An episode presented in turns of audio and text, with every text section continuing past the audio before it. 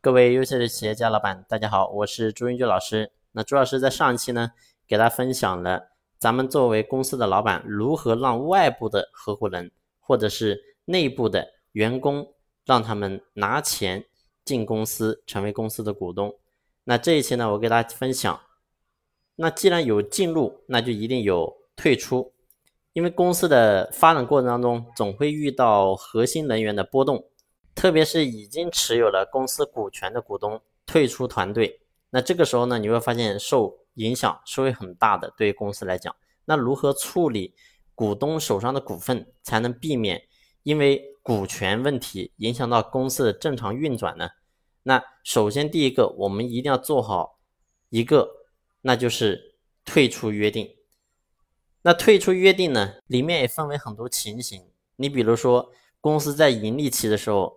股东想退出怎么办？那公司在亏损期的时候，股东说我要退出怎么办？那还有呢？你比如说公司的股东自谋私利、贪赃枉法啊，这个钱进自己口袋，那遇到这种问题，那又怎么处理？你比如说再包括股东发生天灾人祸了，你比如说出个车祸，然后死了，或者说不能再给公司创造价值了，那这个时候。他的股份又应该怎么处理呢？那这些情况我们不能说一定会发生，但是呢是有一定概率的。如果说发生这种情况，我们该怎么处理呢？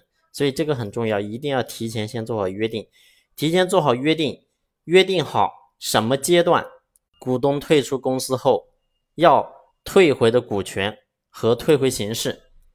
那公司的股权价值是所有股东持续长期的服务。让公司赚取的，所以呢，当股东退出公司的时候，他持有的股权应该是按照一定的形式退出。一方面呢，对于继续在公司做事的其他股东更公平；另一方面呢，也更便于公司的持续稳定发展。